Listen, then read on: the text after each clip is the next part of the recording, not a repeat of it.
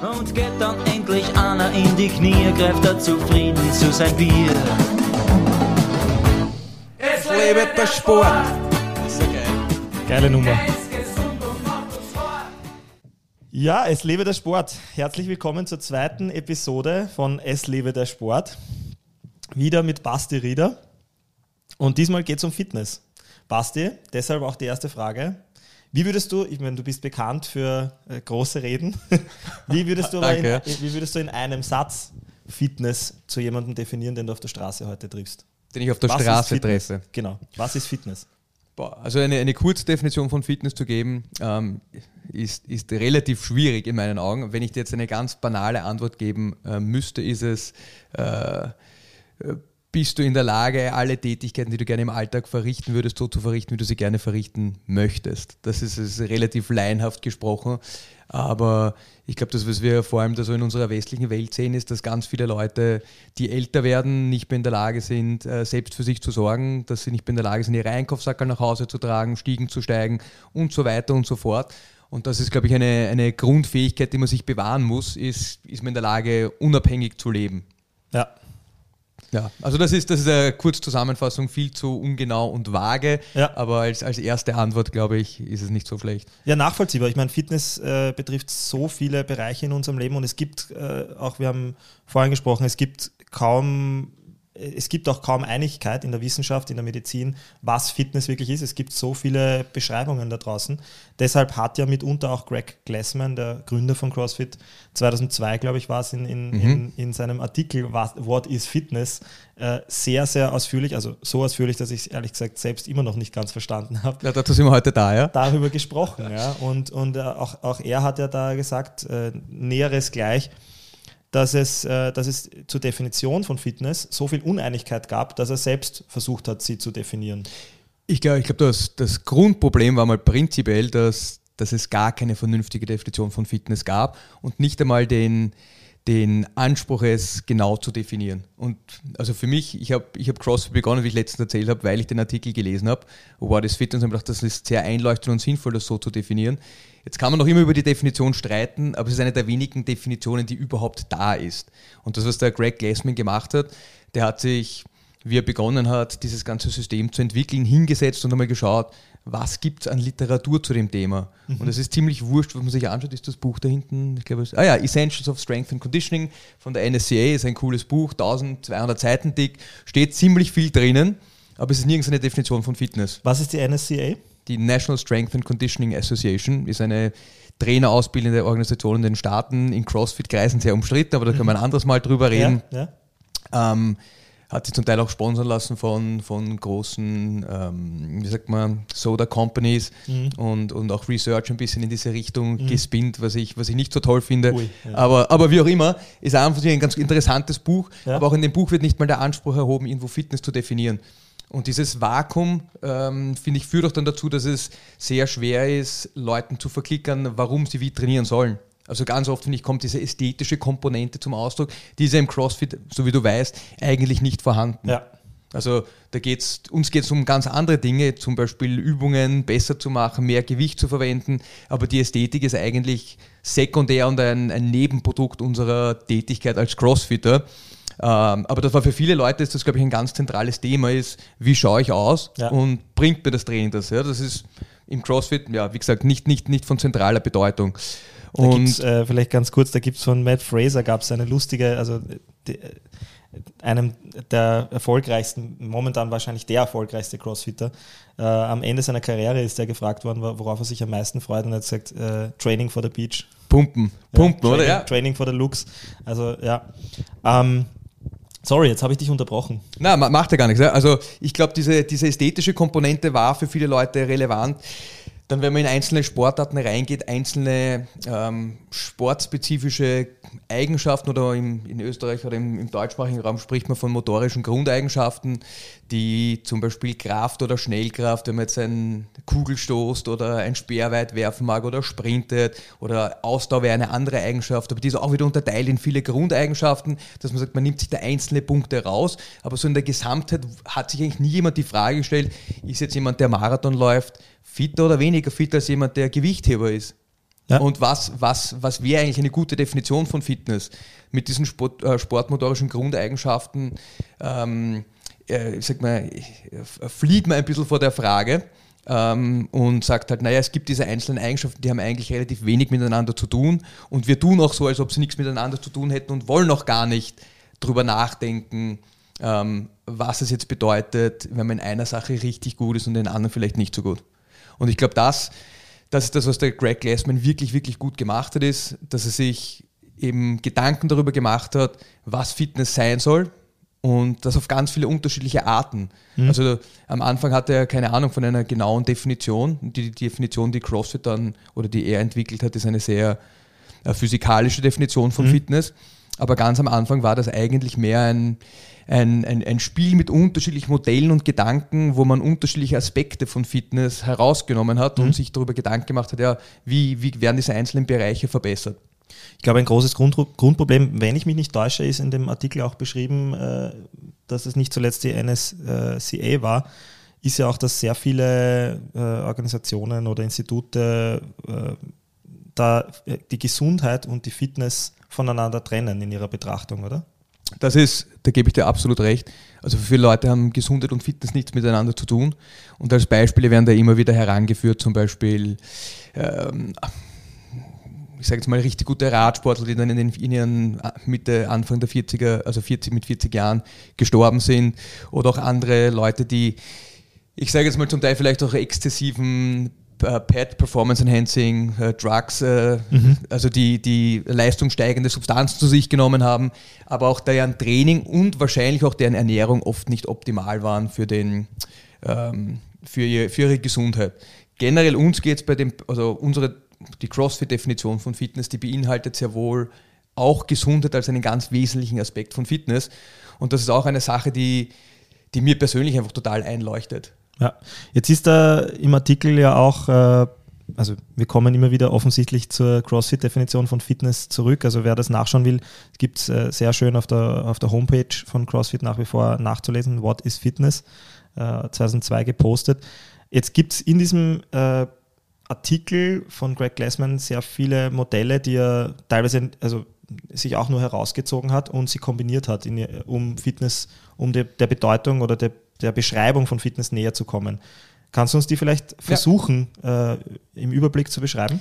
Also das, was ich vorher gesagt habe, der Greg Glassman ist nicht aufgewacht und hat gesagt, ah, jetzt habe ich die Definition von Fitness, sondern er hat, er hat einmal geschaut, was es überhaupt an Literatur zu dem Thema gibt und ähm, ist dann auf zwei Modelle gestoßen, also auf ein Modell eigentlich von, das sehr ähnlich ist dem motorische Grundeigenschaftenmodell.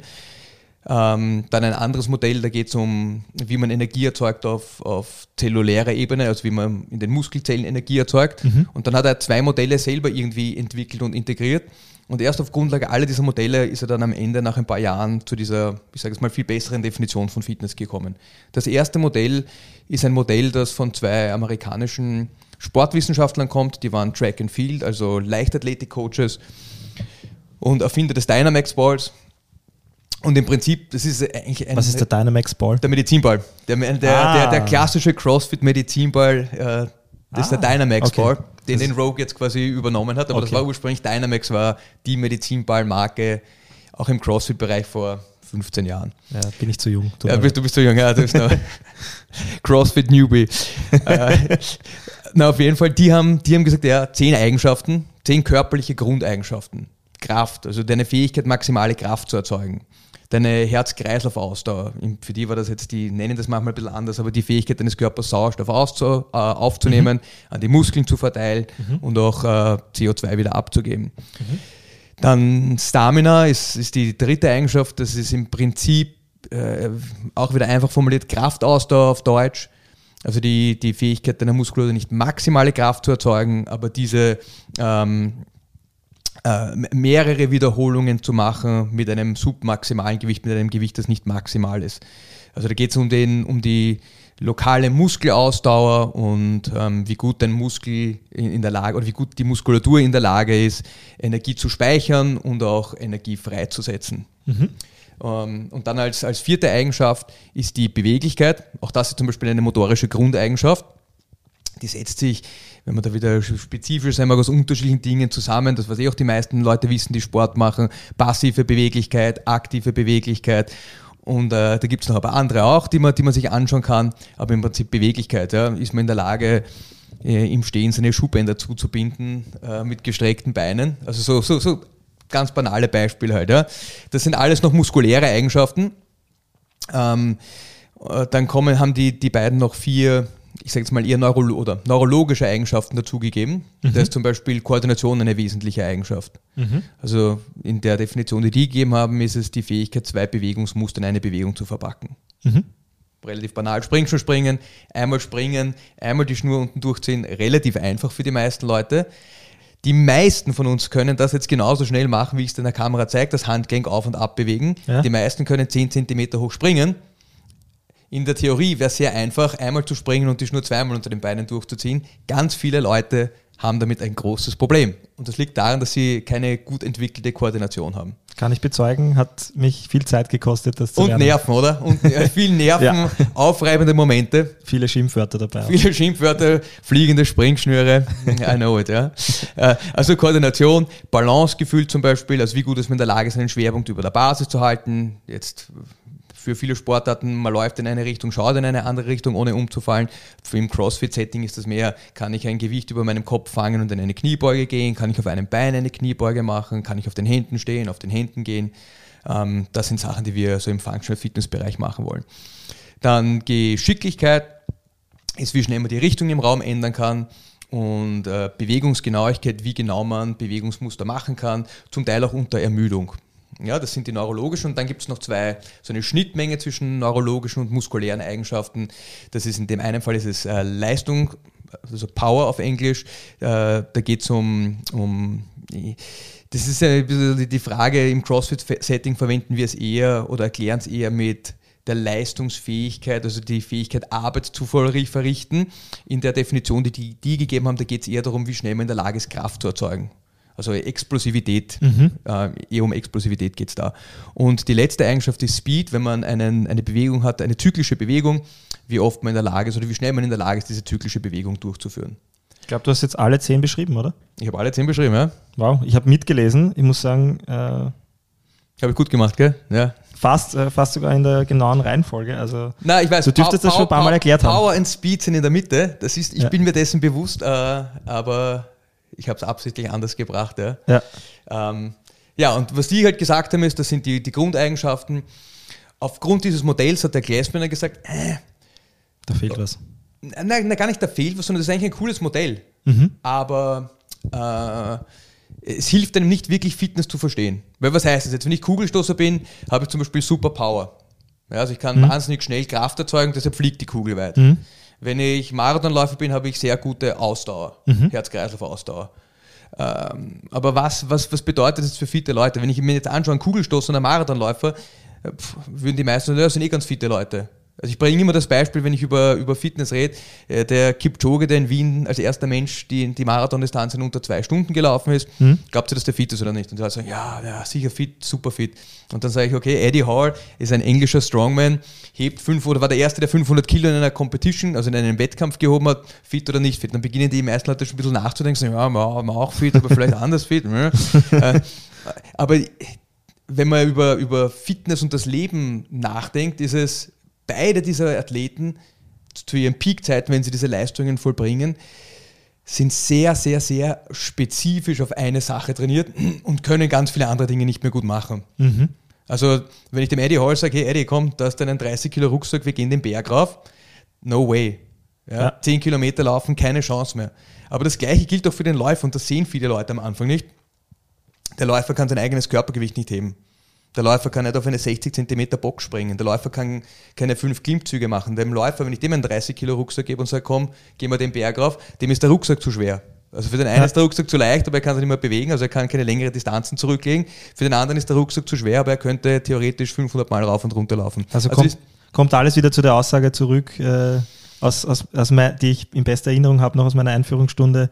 Der Marathonläufer hilft dir nicht beim Umziehen, der Gewichtheber kommt der BIM nicht hinterher. So ist es, ja. Also der Straßenbahn. Aber, aber selbst der Gewichtheber hilft dir nicht beim Umziehen. Das Ja. sage ich auch immer dazu, weil der Gewichtheber kann, die, der kann das Klavier heben, Ja. aber er kann nicht zehnmal rauf und runter gehen. Also das sind Leute, ich, ich, ich, amerikanische Powerlifter waren das, äh, bei denen ich mal ein Seminar gemacht habe und die haben gesagt, ihr, ihr Measure, äh, ihr, ihr Maßstab? Ihr Maßstab, danke, ihr Maßstab für, für Herz-Kreislauf-Fitness ist, wenn sie das Auto parken vor dem Gym und das sind ungefähr so 150 Meter bis zum Gym und zum Gym gehen und außer Atem sind, dann müssen sie wieder was für ihre Herz-Kreislauf-Ausdauer tun. das ist ein bisschen radikal und vielleicht äh, zu stark in diese Richtung formuliert, aber auch der Eddie Hall zu seinen Spitzenzeiten, da, da ging nichts Herz-Kreislauf-mäßig. Also Kisten drei Stiegen rauf und runter schleppen, keine Chance, Ja. das öfter zu tun. Das ist einmal drei Stiegen raufgehen, also nicht drei Stiegen, drei Stockwerke raufgehen und zehn Minuten durchschnaufen. Also jetzt haben wir äh, die, die General Physical Skills, Genau. die du gerade beschrieben hast. Und da Wie würdest du in Deutsch ja, erklären? Die, Die- die, ähm, zehn allgemeinen äh, äh, körperlichen Grundeigenschaften. Aber das ist jetzt eine Betrachtung. Ja? Das ist eine Betrachtung. Also da geht es darum, äh, welche physiologischen, also körperlichen Anpassungsprozesse durchläuft der Körper im Prinzip. Und wir wollen, und das ist jetzt die, die Interpretation vom Glassman ist, für uns sind Leute fit, die in all diesen Punkten relativ gut sind. Also was wir nicht haben wollen mit dem, was wir generell machen oder im Functional Fitness Bereich, sage ich jetzt einmal, ist, dass man eine einzelne Eigenschaft wahnsinnig hoch nach oben treibt, aber in den anderen sehr schlecht bleibt. Ja. Ja, also unser Ziel ist so eine Mischung aus einem Marathonläufer und einem Gewichtheber Ja. und noch ganz vielen anderen Dingen und die auch nicht nur Gewichtheben und laufen, sondern die auch ganz viele andere Skills noch können. Ja. Ja? Also da geht es um die, um die Anpassung des Körpers, um physiologische Eigenschaften. Das ist das erste Modell. Das, und da sieht man auch schon diese, diesen Grundgedanken, ist die Balance zwischen einzelnen Fähigkeiten. ja. Also es geht nicht darum, eine Sache echt gut zu machen. Wir sagen auch so liebevoll, oh, Speciality is not specializing oder Specialization is for insects, ist auch eine, ein netter Terminus dafür. Ähm, Im zweiten Modell geht es eher darum, also Kraft alleine bringt einem wenig, was kann man mit diesen körperlichen Grundeigenschaften eigentlich machen. Und das ist ein Modell, das der Glassman selber entwickelt hat. Das heißt, der Hopper, im Prinzip, das ist so wie Tombola auf Deutsch. Das ist ein Gedankenexperiment. Ja, äh, man stelle sich vor, man hat eine, eine, so einen riesigen Tombola, sagt man da, Koop, Trichter, was auch immer. Trommel. Eine, eine Trommel, eine Trommel, das ist das Wort. Ja, also eine, eine große Trommel, ein, ein Zylinder, das wollte ich sagen, ein Zylinder. und schreibt da eine ewig lange Liste an Workouts auf. Es muss jetzt nicht so ganz klassische Fitness-Workouts sein, das kann sein, keine, wir schleppen Sandsäcke von A nach B, ja, wenn man beim Militär ist oder bei der Feuerwehr und es ist Hochwasser und man muss die Sandsäcke tragen, äh, da liegen fünf Tonnen Sandsäcke, die muss man irgendwo anders hintragen. Da Das wird kannst- nicht gefragt. Ja, da wird nicht gefragt, genau. äh, einen Berg besteigen, es ist eigentlich ziemlich egal, was das ist. Mit dem BMX irgendwo eine lustige Strecke fahren, ähm, also das kann man sich aussuchen. Aber es sollten schon eher körperliche Fähigkeiten sein, ja? oder äh, Workouts. Und man ha- hat diese ewig lange Liste an, an unterschiedlichen Workouts und dann sagt man, okay, wir haben eine Gruppe von zehn Athleten, zehn Sportlern und ziehen jetzt wahllos beliebig Workouts aus diesem Topf. Aber so, dass niemand sieht, was die Workouts sind. Also ich schaue nicht nach und sondern ich ziehe zufällig Workouts aus diesem Topf. Jetzt ziehe ich 15 Workouts raus und jetzt, ist die- jetzt gilt es herauszufinden, wer der fitteste von denen ist. Und wir sagen oder wir glauben, dass der fitteste derjenige ist, der in, statistisch über alle diese Workouts, die ich rausgezogen habe, 10, 15 Workouts, am besten abschneidet. Also jetzt kann ich sagen, für den ersten Platz kriegt man einen Punkt, für den zweiten Platz kriegt man zwei Punkte, für den dritten drei Punkte. Ähm, der, der im Durchschnitt die niedrigste Punktezahl hat, ist der fitteste Athlet von denen. Und wenn man darüber nachdenkt, was das im Umkehrschluss bedeutet, ist äh, der Gewichtheber, der wird sich freuen, wenn ein One-RM-Deadlift kommt. Ja. Ja? Aber bei fast allen anderen Dingen, die ich aus diesem Topf ziehe, wird er sehr schlecht abschneiden. Der Kipchoge wird sich freuen, wenn alles, was über 5 Kilometer laufen ist, wird er sich denken, super, I'm going to crush it. Ja, das, Ja. Ist, das ist mein Workout. Bei allen anderen Dingen wird er sich extrem schwer tun. Und da sieht man schon, dass jemand, der durchschnittlich ist, auf äh, vielleicht ein bisschen höherem Niveau, wesentlich besser abschneidet als jemand, der sehr spezialisiert ist. Ja. Und der Grundgedanke des Modells ist, dass, dass wir glauben, dass es sinnvoll ist, für die meisten Menschen sehr viele unterschiedliche Dinge gut zu können, als einzelne Skills wahnsinnig gut zu können. Also so, so toll und beeindruckend das ist, 500 Kilo zu heben oder 180 Kilo zu reißen, so in meiner Gewichtsklasse. Äh, wir glauben nicht, dass das äh, dass diese, diese isolierte einzelne Fähigkeit generell gut ist für, ähm, fürs Überleben. Ich sage es mal ganz mhm. banal fürs Überleben, ja, wenn man mhm. über Fitness nachdenkt. Sondern dass es um eine, um eine Mischung aus, um, um die Fähigkeit geht, sehr viele unterschiedliche Skills und Drills zu können. Also auch wieder dieser Balance-Gedanke. Mhm. Das ist jetzt der Hopper, wie würdest du den in Deutsch beschreiben? Die Tombola? Das, Tom, das, das Tombola-Modell. Das Tombola-Modell bei Greg Glassman. Ja. Äh, das, das dritte Modell ist ein, ich meine, das ist sportwissenschaftlich schon ewig bekannt, ist basiert auf, auf, auf, der, auf den ähm, also englisches Metabolic Pathways. Da geht es darum, dass die Muskelzellen in der Lage sind, Energie zu erzeugen, damit sie kontrahieren können, also nicht Energie zu erzeugen, äh, dass sie in der Lage sind, also es geht darum, Energie bereitzustellen. Mhm. Ja, also jetzt man, man stellt sich vor, man nimmt eine Hantel und macht eine, eine sag ich mal, Functional Fitness untypische Bewegung, einen Bizeps Curl. Mhm. Okay? Jetzt macht man das und man macht das ein paar Mal. Jetzt braucht, jetzt braucht der Muskel Energie. Die Energie wird dann umgewandelt in, in Muskelkraft. Ja? Ähm, und irgendwann stellt sich die Frage, äh, wo, wie, wie ist der Muskel in der Lage, das langfristig zu machen? Also man braucht einen Weg, diese Energiebereitstellung aufrechtzuerhalten. Mhm. Und der Muskel verwendet, oder die, die Zellen im Körper verwenden ATP, Adenosin-Triphosphat. Das ist ein relativ energiereiches Molekül. Und wenn man da so eine Phosphatgruppe, Triphosphat sind drei Phosphatgruppen, wenn man da eine Gruppe abspaltet, dann wird sehr viel Energie frei. Also die Bindungsenergie, die ist mhm. durch das Zusammenfügen des Moleküls, ist da gespeichert. Äh, wenn man da eine abspaltet, wird sehr viel Energie frei. Mhm. Also was die Zelle macht ist, die hat einen gewissen Vorrat an ATP.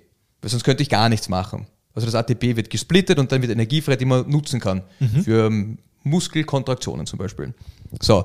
Ähm, und das, der Grundgedanke des Modells ist, oder was man physiologisch herausgefunden hat, ist, dass es drei Wege gibt, dieses ATP wieder aufzubauen.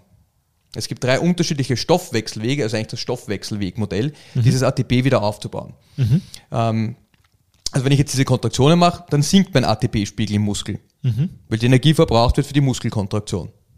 Wie wird das, äh, je nachdem wie groß die Trainingsintensität ist und wie lang die Dauer ist, ähm, gibt es unterschiedliche Stoffwechselwege, die hauptsächlich aktiv sind. Also die sind immer alle drei gleichzeitig aktiv, aber es gibt immer, es gibt immer Hauptstoffwechselwege. Wenn man jetzt ähm, zum Beispiel bei sehr, sehr hoher Intensität und sehr kurzer Dauer, da kann man zum Beispiel an 100 Meter Sprint denken oder 10 äh, Sekunden All-Out am Assault Bike. Da wird die Energiebereitstellung gewährt über Kreatinphosphat. Mhm. Das sagt den meisten Leuten, was die im, im Kraftsport tätig sind. Wenn man äh, Kreatin zu sich nimmt, im Prinzip Kreatinphosphat ist ein Molekül, das auch im, im Muskel gespeichert ist. Und da wird die, das Phosphat, die, dieses energiereiche Ding, das beim ATP dabei ist, wird genommen und das ADP, also ein auseinandergenommenes Molekül, wird mit der Phosphatgruppe wieder zusammengeführt und man hat wieder ATP. Aber die Vorräte von dem Kreatinphosphat im Muskel sind sehr klein. Mhm. Deshalb, das funktioniert nur für kurze Zeit. Dann sind die Vorräte verbraucht und dann dauert es mal eine Zeit lang, bis das wieder, bis das wieder aufgebaut wird, auch das Kreatinphosphat. Mhm. Also das heißt, es funktioniert nur bei ganz kurzen, aber sehr intensiven ähm, Anstrengungen. Dann gibt es einen zweiten Stoffwechselweg, der ist für so ganz klassisch ungefähr 400 Meter Laufen. Ja, das ist der, das ist der äh, äh, Lactic Pathway oder Glycolytic Pathway. Mhm. Also das ist, da wird Glykogen ähm, im Muskel, das ist im Prinzip Stärke sagt, sagt den meisten Leuten, was sind Zuckermoleküle, relativ äh, lose gebunden, aneinandergereiht. Glykogen ist wie der Körper das im Muskel speichert mhm. oder auch in der Leber speichert. Ähm, so speichert der Körper Zucker. Und äh, da ist die Energiebereitstellung, da kann man nicht ganz so viel Intensität erzeugen. Mhm. Leuchtet auch jedem ein. Man kann 400 Meter nicht mit derselben Durchschnittsgeschwindigkeit laufen wie 100 Meter. Mhm. Also man wird langsamer. Ja. Ja? Äh, und der Grund dafür liegt eben, dass Kreatinphosphat ist aufgebraucht, dann braucht man einen anderen Stoff, um das ATP wieder zu erzeugen. Mhm. Und da verwendet man Glykogen. Also da werden diese Glykogene, in, also das Glykogen wird zerlegt in einzelne Zucker, der Zucker wird verstoffwechselt Ja, und durch diese Verstoffwechslung entsteht Energie, die man dann wieder in ATP umwandeln kann oder in, die, in den Aufbau von ATP und dann hat man wieder ein paar Energiereserven. Wenn mhm. denn die Intensität hoch genug ist, passiert das im, im das sagt man, anaeroben Bereich noch. Mhm. Also wird normalerweise kann man, wenn die Intensität niedrig genug ist, wird das noch weiter verstoffwechselt, diese ganzen Nebenprodukte. Aber mhm. in dem Fall ist es so, dass das Laktat und sehr viel Säure anfällt und dass man nach 400 Metern kann man auch irgendwie nicht mehr wirklich laufen und dann fällt man halbtot um, wenn man mal 400 Meter so schnell gelaufen ist wie möglich, äh, merkt man, dass es sehr grausig. Oder 500 Meter auf, auf All-Out-Rudern ist auch sowas, was, was mhm. nicht besonders viel Spaß macht. Ähm, deshalb, es gibt keine Recreational 400 Meter Läufer. Die, Le die Leute laufen gern 5 Kilometer und 10 Kilometer, aber 4 Kilo, äh, 400 Meter läuft niemand so aus Jux und Dollerei. Es, wirklich, es fühlt sich sehr unangenehm an. ähm, also das ist der glykolytische Weg. Stoffwechselweg. Mhm. Also sage ich mal relativ moderate Intensität und mittlere Dauer. Und der letzte Stoffwechselweg ist, ist der aerobe. Der wird mit der Zuhilfenahme von Sauerstoff wird im Prinzip Fett verstoffwechselt ähm, oder diese Nebenprodukte von dem zweiten Weg, den ich vorhin genannt habe. Das ist für längere Dinge, wo die Gesamtintensität nicht so hoch ist. Also mhm.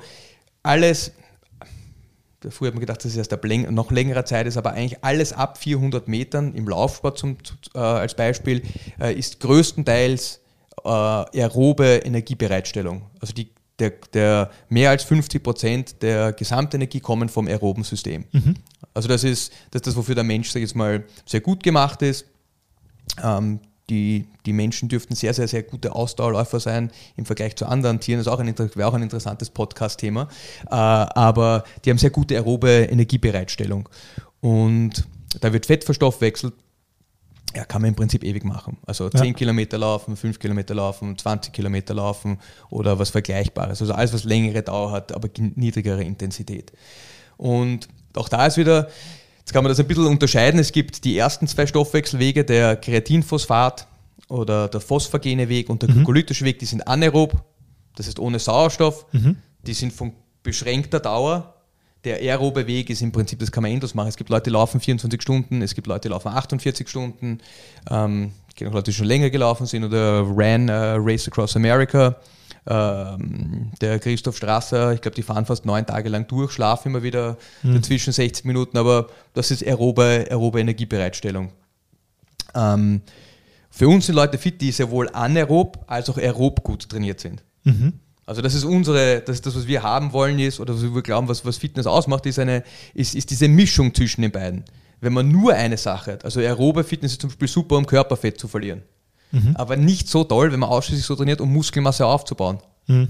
Also wenn man jetzt jeden Tag, jede Woche acht bis zehn Stunden laufen geht, ist es sehr schwer, Muskelmasse aufzubauen. Ist es sehr schwer, richtig schnell zu laufen. Also auch das ist interessant. Der Marathonläufer, der kann schneller laufen als die meisten anderen Leute auf der Welt. Also auch wenn es nur 400 Meter. Die meisten Leute packen das nicht, äh, mit 21 km/h zu laufen. Aber im Vergleich zu jemandem, der richtig gut sprintet, der, ich glaube, der, der Usain Bolt, die Maximalgeschwindigkeit von dem beim Sprint sind ähm, 43 km/h. Mhm. Also der rennt fast doppelt so schnell. Und was interessant ist, der Marathonläufer kann aber auch nicht viel schneller laufen. Hm. Also der, der ist nicht in der Lage, würde ich jetzt nicht zu weit aus dem Fenster lehnen, wenn ich dir genaue Zahlen sage, aber der ist nicht in der Lage, viel, viel, viel schneller zu laufen. Der kann mit, der kann zügig laufen über eine sehr lange Distanz. Das ist noch immer das Bessere, was die meisten normalen Menschen können, aber wenn ich es vergleiche, im Hobbysport jemand, der, der sehr lange Distanzen läuft, das sind auch oft Leute, die sich sehr schwer tun, dann richtig schnell zu laufen. So, jetzt aus Zeitgründen, um das äh, ein bisschen zusammenzuführen. Oh ja, die Zeit. Ja. ja die, die, damit der, der, der, der, einfache Zuhörer und Zuhörerin äh, da noch folgen kann. Wie spielen diese Modelle jetzt zusammen? Weil offensichtlich ist ja nicht nur eines der Modelle wichtig für, für äh, aus CrossFit-Perspektive, sondern also drei. zu Zusammenspielen. Das eine ist, ähm, welche Anpassungen hat der Körper? Welche Anpassungen oder welche, welche Anpassungen durchläuft der Körper? Werde ich kräftiger? Ähm, ich, bekomme ich bessere Ausdauer? Das zweite ist, ähm, kann ich unterschiedliche Dinge gut machen? Habe ich, mhm. hab ich die Fähigkeit, unterschiedliche Übungen, Bewegungsabläufe gut, zu, gut, gut durchzuführen? Mhm. Das dritte Modell, das ich jetzt genannt habe, da geht es eigentlich um die Energiebereitstellung im mhm. Körper. Also ist mein Körper in der Lage, gut Energie bereitzustellen für die Arbeit der Muskulatur. Also zu speichern, und zu verwenden und auch wieder mhm. aufzubauen. Ähm, und da sieht man schon, das sind einzelne Aspekte, die eigentlich relativ, äh, auf den ersten Blick zumindest relativ wenig miteinander zu tun haben. Ja. Und was der Glassman noch gemacht hat, hat noch ein, ein viertes Modell dazugegeben. Und das heißt das Sickness, Wellness, Fitness äh, Continuum oder Modell. Und da geht es im Prinzip darum, dass Krankheit, Gesundheit und Fitness auf einem Kontinuum liegen.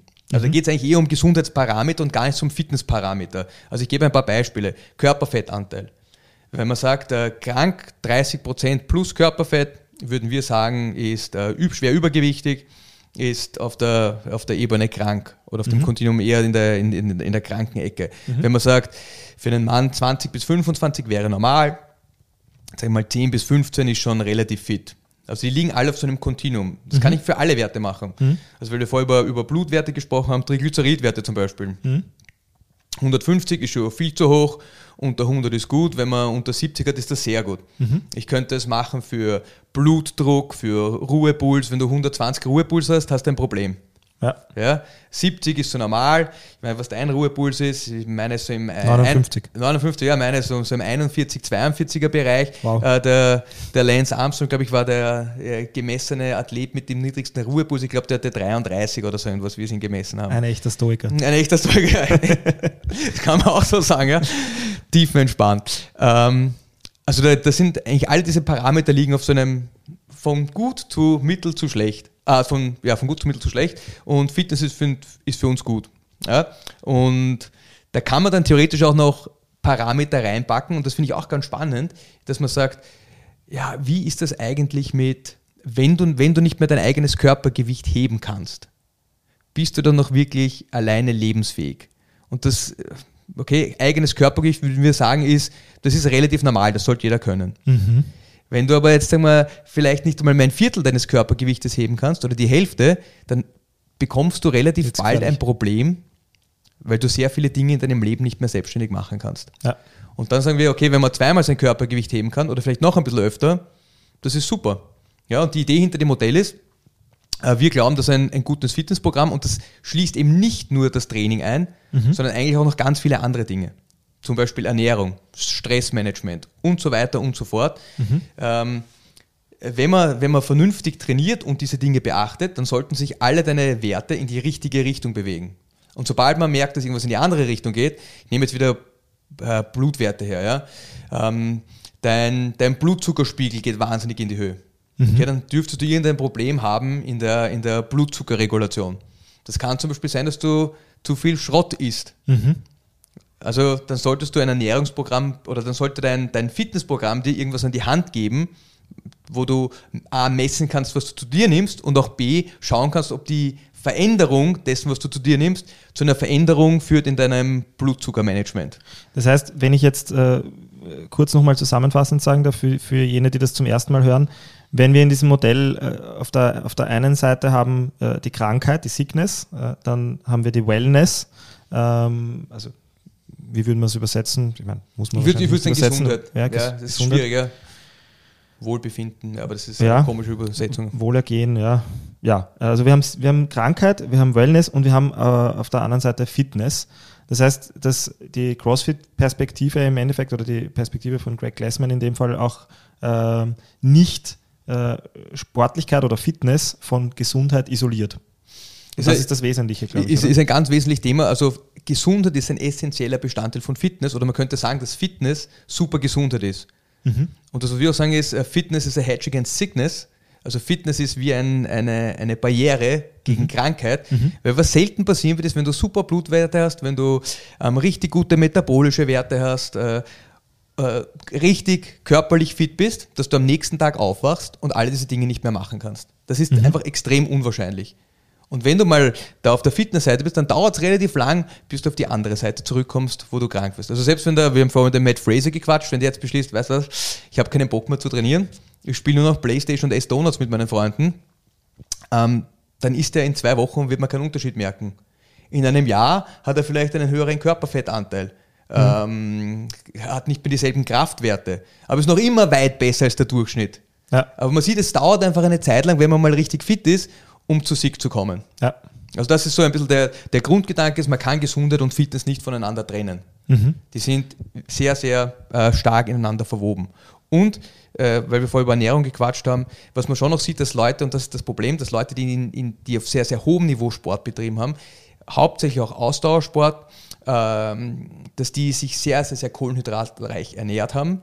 Sehr viel Zucker, sehr viel anderes Zeug und dass die zum Teil trotzdem metabolische Probleme bekommen haben. Ja. Ich, ich, rede oft über den Stephen Redgrave, das war einer der besten äh, englischen äh, Ruder, Ruderer und der hat mit 26 Diabetes bekommen. Ähm, ich habe mal seinen Ernährungsplan gesehen. Ich glaube, der hat 8.000 bis 10.000 Kalorien noch am Tag gegessen, also so 7, 7 mhm. bis 10.000 Kalorien. Und da sieht man, das ist lauter Schrott. Ja. Also ich meine, muss man auch dazu sagen, für, für, jene, die das jetzt nicht so am Radar haben, wie viel Kalorien braucht ein Mensch, ist ein Wahnsinn. Das ist, glaube ich, das, das Vierfache, Vier, Vierfache, von dem, was der ja. durchschnittliche Mensch zu sich nimmt am Tag an Kalorien. Ja. Und ich meine, wir sehen viele Spitzensportler, gibt es immer wieder die, die Scherze, auch über den Matt Fraser zum Beispiel, der in seinen Trainingspausen Gatorade und Snickers sich reinkaut hat. Es ist natürlich schwierig, so viel Energie sich zuzuführen, ja. aber wenn man dann aufhört mit dem Sport und die Sachen weiter isst. Dann hat man ein Problem. Ja. Also ich glaube, das ist generell ein, also ich, dieses, dieses Kohlenhydrat-Thema ist immer in Ernährungsklassen auch ein, ein riesiges Thema. Ja. Über das sollten wir wirklich gesondert sprechen. Ja. Ich bin überhaupt kein Kohlenhydratgegner. Ich glaube sogar, dass das sehr sinnvoll ist, Kohlenhydrate zu essen. Aber, aber die Kohlenhydrattoleranz, also wie viel ein einzelner Mensch gut verträgt, hängt von ganz vielen unterschiedlichen Faktoren ab, die man, die man sich anschauen muss. Und nicht einfach pauschal sagen, alle sollen so viel essen. So, zusammen, zusammenfassend, ja. Also das sind jetzt, da geht es um den Gesundheitsaspekt. Mhm. Jetzt brauchen wir irgendein Modell, das alle diese vier Modelle halbwegs vernünftig vereint. Das war, war das deine nächste Frage? Habe ich das die war mir, du, ja? du, du, nimmst mir immer die Fragen weg. Also irgendwie, ich kann, ich kann auch aufstehen und gehen, wenn du willst. Privatissimo, mich rede alleine. Ja. Na, ähm, da gibt es ja Fitness in 100 Wörtern, glaube ich, oder? Ja, genau. Es gibt Fitness in 100 Words. Äh, das ist im Prinzip eine Anleitung, wie man fit wird. Mhm. Die Idee hinter dem What is Fitness, also der Definition von Fitness, die, die fehlt uns jetzt eigentlich noch. Was ist die mhm. endgültige Definition von Fitness? Mhm. Und das, ich glaube, da sollte man vielleicht eine, eine, eine Grafik anführen, wenn wir, wenn wir den Podcast posten, dass die Leute sich das anschauen können. Ja. Ähm, Im Prinzip, unsere Definition ist sehr nerdig, weil es geht darum, äh, wie viel physikalische Leistung, also wie viel Arbeit man als Sportler verrichten kann, als Athlet verrichten kann in einer bestimmten Zeit. Und um das, um das ein bisschen klarer zu machen, ähm, also man schaut sich Tätigkeiten an, sportliche, sportliche Aktivitäten, die sehr, sehr kurze Dauer haben und sehr, sehr viel Intensität erfordern. Mhm. Also zum Beispiel 100 Meter Sprinten. Wie schnell mhm. kannst du das machen? Wie viel Gewicht kannst du heben über deinen Kopf vom Boden? Also reißen oder äh, umsetzen und stoßen. Ja? Also umsetzen und stoßen ist das Gewicht vom Boden auf die Schultern bringen und von den Schultern über Kopf. Mhm. Ein Gewicht vom Boden heben, vielleicht einen Kugelstoßen. Mhm. Äh, also alles, was kurz in der Dauer ist, aber sehr, sehr, sehr äh, anstrengend im Prinzip. Ähm, nimmt sich da 10, 15 Tätigkeiten raus und schaut, was man für eine Leistung damit erbringen kann. Ich schaue, wie weit sich das Gewicht bewegt, wie schnell sich das bewegt und wie lange ich dafür brauche. Mhm. Ja, das ist der Grundgedanke. Dann nehme ich mir alles ab 10 Sekunden bis äh, 3, 4, 5 Minuten her. Also so im CrossFit-Setting, das kann nicht sein, zum Beispiel, um es einfach zu halten, ich setze mich fünf Minuten auf so ein Assault-Bike, das ist ein Rad, das wir im CrossFit verwenden, wo man die Arme auch verwenden kann und schaue einfach, wie viel Kal ja, ist furchtbar, ja, äh, äh, Device from Hell. Ähm, und schaue, wie viel Kalorien ich da in fünf Minuten äh, verbrennen kann, beziehungsweise wie, wie, wie, viel, wie viel Leistung ich da erbringen kann. Man kann das machen, ich habe äh, eine 100 Kilo Stange, und heb die zehnmal und mach zehn Klimmzüge dazu. Ja, wie oft kann man das in fünf Minuten machen? Dann kann ich auch wieder die Leistung messen. Mhm. Und im Prinzip, dann gibt es noch alles, was ein bisschen länger ist. Also man mag auch die, die längeren Zeit, Zeitbereiche anschauen. Ähm, da kann man dann sagen, wie lange braucht man für 10 Kilometer, wenn man 10 Kilometer läuft. Wenn man 10 äh, Kilometer rudern mag. Wenn man äh, das Workout, du hast Murph angesprochen, also eine Meile laufen, 100 Klimmzüge, 200 Liegestütz, 300 Kniebeugen, wieder eine Meile laufen. Wie lange brauche ich für Murph? Wie viel, wie viel Leistung erbringe ich in Murph mhm. am Ende des Tages? Und dann plottet man das. Also man bekommt ganz viele Punkte und dann zieht man eine Linie durch und dann bekommt man eine Kurve unter der Linie mhm. oder eine Fläche unter dieser Linie. Und für uns ist diese Fläche unsere Definition von Fitness. Das ist die Fähigkeit des menschlichen Körpers oder des Athleten, Arbeit zu verrichten. Und was uns total wichtig ist, und da kommen diese ganzen Modelle zusammen, mhm. ist, kann ich das in unterschiedlichen Disziplinen gut machen? Also ein Läufer, ganz egal welche Strecke der jetzt läuft, der wird relativ gut schnell laufen können, er wird relativ gut zu mittleren Distanzen laufen können und relativ gut lang laufen können, im Vergleich zu jemandem, der, der nicht läuft. Äh, ein Ruderer wird dasselbe für rudern können. Aber wenn ich die beiden schon Platz tauschen lasse, schaut das schon wieder ganz anders aus. Mhm. Also was uns wichtig ist, dass wir sind, wir nennen das modenspezifisch. Modo, ähm, der Modus ist einfach die Tätigkeit, die wir machen. Wir wollen das nicht nur fürs Laufen haben oder nicht nur fürs Radfahren oder Schwimmen, sondern kann ich aerobe Leistungsfähigkeit erbringen, wenn ich Gewichte hebe, Burpees mache und vielleicht dazu auch ein bisschen laufen gehe. Ja, also das ist der eine, Be die, der, das, das, das bringt eigentlich Modell 1 und 2 hinein. Das kann ich ganz viele unterschiedliche Dinge machen und habe ich die körperlichen Grundvoraussetzungen, um diese Dinge machen zu können. Also bin ich stark genug, habe ich genug Ausdauer. Das dritte Modell ist, die, da geht es ja sehr viel um die Zeitbereiche. Also der erste Stoffwechselweg ist für kurze Dinge, die sehr intensiv sind.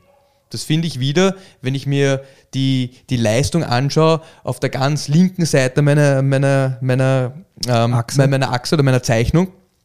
Da geht es um kurze, kurze Bereiche, wo man sehr viel Intensität erzeugt. 100 Meter Sprinten. Also da geht's, bin ich in diesem phosphogenen Weg, bin, ich da, bin ich da leistungsfähig. Das, der, das, der, der zweite Part ist, bin ich ähm, von ab 10, 15 Sekunden bis 2, 3 Minuten leistungsfähig. Und dann der dritte Stoffwechselweg ist alles, was ein bisschen länger dauert, ist der auch gut abgedeckt. Also da sieht man, wie das dritte Modell damit reinspielt. Wenn man nur sprintet, dann ist man im ersten Stoffwechselweg richtig gut und dann sieht man aber einen total starken Leistungsabfall später. Wenn ich nur Marathon laufen gehe oder sehr lange Distanzen, egal was ich jetzt mache, Marathonlauf, Ruder, dann ist die Kurve von Haus aus sehr niedrig und bleibt auch sehr niedrig. Ja, also man sieht, die sind sehr spezialisiert auf ein Ding und bei allen anderen schneiden sie nicht so toll ab. Am besten ist, wir, wir, man man schaut sich da ein Bild an, das wir eventuell vielleicht dazu Ja. posten können.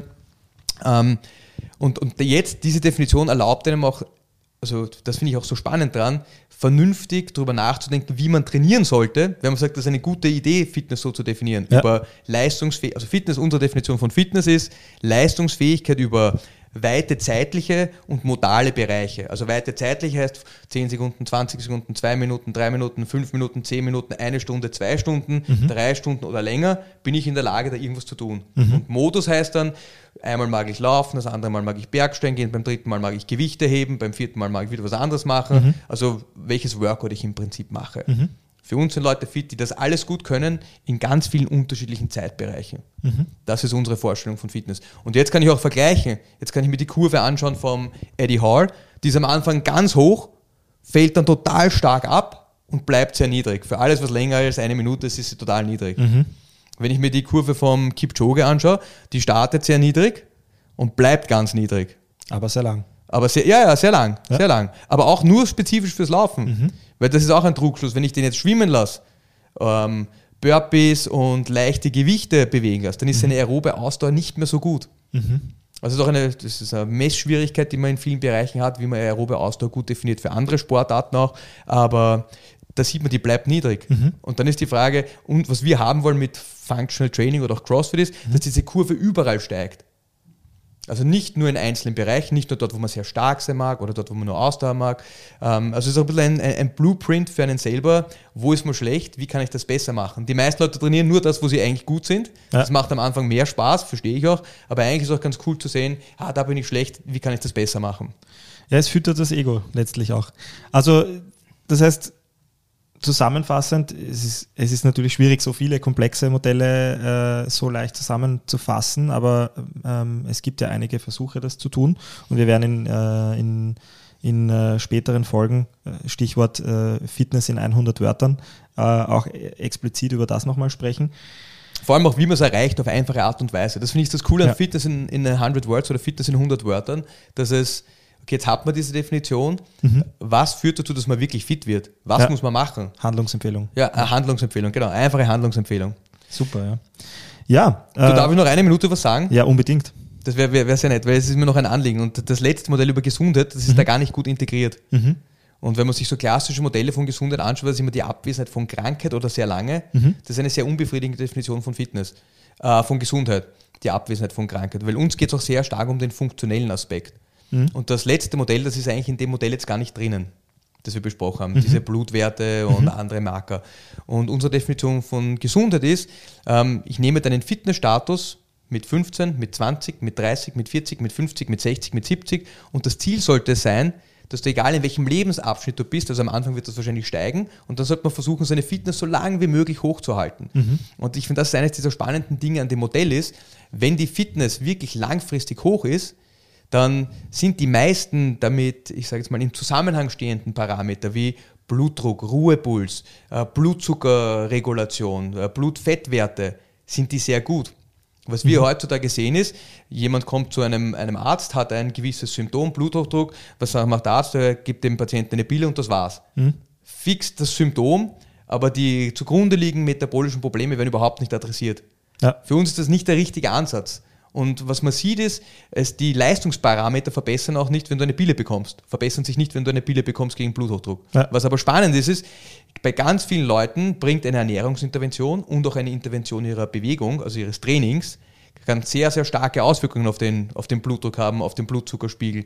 Und das ist das, was wir uns eigentlich eher denken, ist, man, man sollte nicht so viel Wert auf diese einzelnen Parameter legen und dann versuchen, den spezifisch zu ändern, mhm. sondern man bräuchte ein ganzes Programm, das als Grundkern eigentlich dieses Fitten, diese Fitness, diesen Fitnessgedanken hat und diesen Funktionalitätsgedanken. Und wenn man dem folgt, ist es sehr unwahrscheinlich, dass sich Parameter in eine andere Richtung, in eine schlechtere Richtung entwickeln werden. Und ja. das ist eigentlich unser, das vierte Modell, das bringen wir rein über den Verlauf deiner Fitness, über dein gesamtes Leben.